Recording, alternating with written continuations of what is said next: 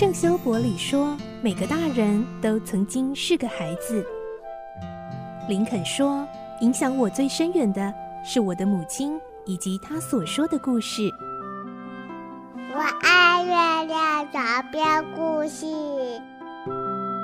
晚安，月亮床边故事。小青姐姐邀请每一位大孩子、小孩子一起听故事，不管多忙，也要和你一起听故事。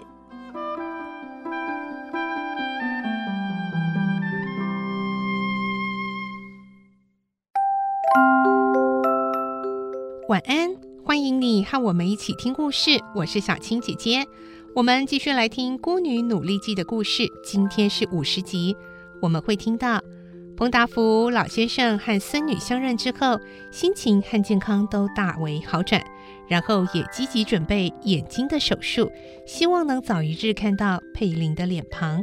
来听今天的故事。《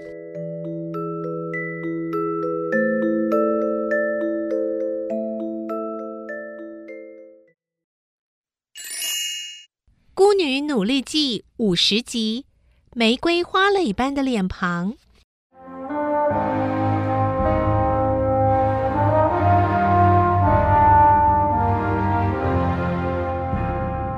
年纪轻轻的女秘书佩林，居然是彭达福老东家的孙女。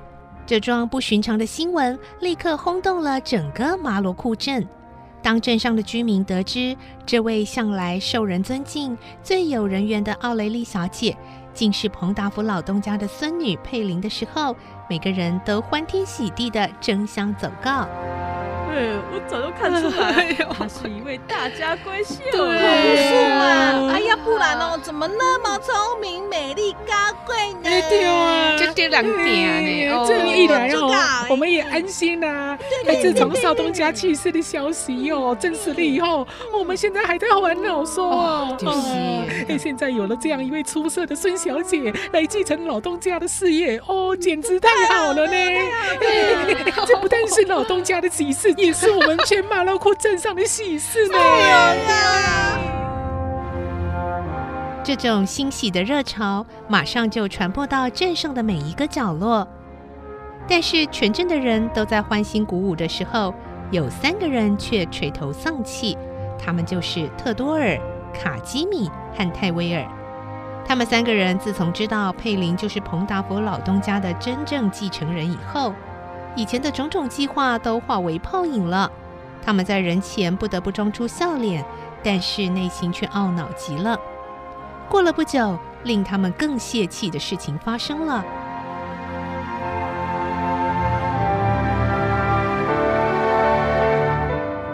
彭达福老先生由于找到了自己的孙女，心情十分愉快，身体也渐渐恢复了健康。医生已经答应，等他完全恢复健康以后，就要替他的眼睛动手术。过去在彭达福老先生眼睛看不见时，工厂里的事全都由特多尔他们三个人负责。万一老人家的视力恢复了，他们还能随心所欲吗？所以他们巴不得老人家的眼睛永远看不见。可是彭达福老先生自从发现佩玲是他的孙女以后，恨不得早点看到孙女的面容，便时时刻刻催促医师快点替她动手术。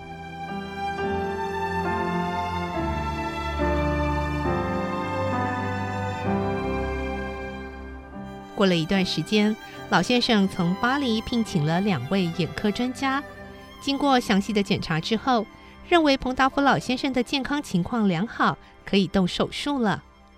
佩林担心的问。动手术安全吗？会不会痛呢？佩林固然很盼望祖父的眼睛能够重见光明，但是一想到动手术就担心的不得了。万一有什么差错，那可怎么办呢？但彭达福老先生却很有信心地说：“ 不要紧的，佩玲，只要你在我身边，无论怎么痛，我都可以忍耐。”而且我们请来的这两位医生啊，都是巴黎最有名的眼科专家。哎，尽管放心。手术开始的时候，佩玲紧紧靠近祖父，用力握着祖父的手。每当医生的手术刀一动，他的心也随之震动了一下。手术很快就完成了，护士替祖父的眼睛缠上绷带。医生笑着说：“手术过程十分顺利，如果没有什么意外，四五天以后就可以知道结果了。”谢谢你，彭达福老先生用微弱的声音说。哎，请问医生啊，再过四五天就看得到东西了吗？哦，不，那只能断定手术的结果，要等一个月以后才能看到东西。您一定要耐心等候啊！啊，要一个月啊！彭达福老先生显得很失望的喃喃自语，接着他又面向医生说。呃呃，医生啊，我真的很想早一点看见我孙女，哪怕只是看一眼也好。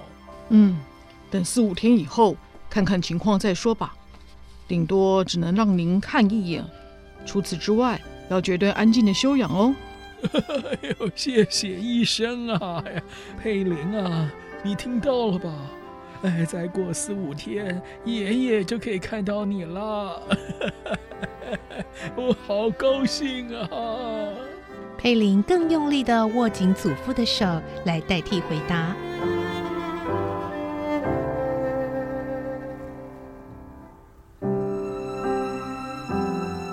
从此以后，彭达夫老先生就睡在光线暗淡的房间里。暂留在家里的医生虽然常常安慰他们。但是佩林和祖父还是十分焦急，觉得日子实在过得太慢了。四五天的时光好不容易过去了，彭达福老先生又回到他自己的房间，坐在沙发椅上，在医生的指示下，护士替他的眼睛解开那厚厚的绷带。佩林屏住了气息，站在祖父的面前，绷带终于解开了。彭达福老先生慢慢地睁开了眼睛。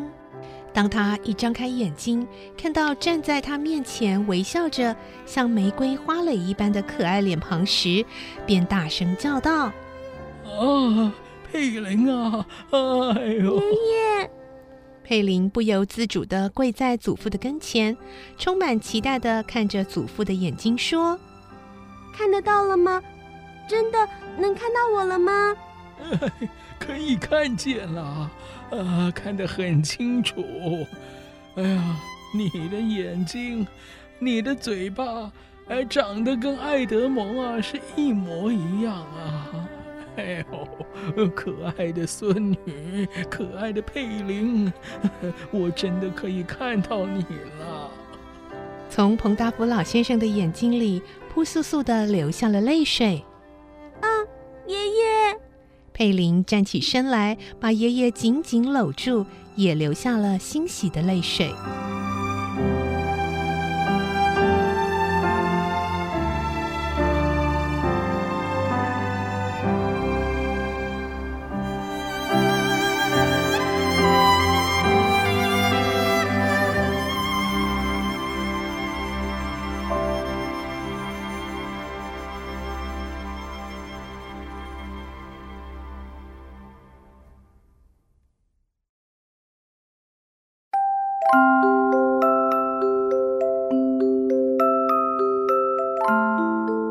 今天的故事就听到这里喽，明天再继续来听《孤女努力记》的故事。我是小青姐姐，祝你有个好梦，晚安，拜拜。小朋友要睡觉了，晚安。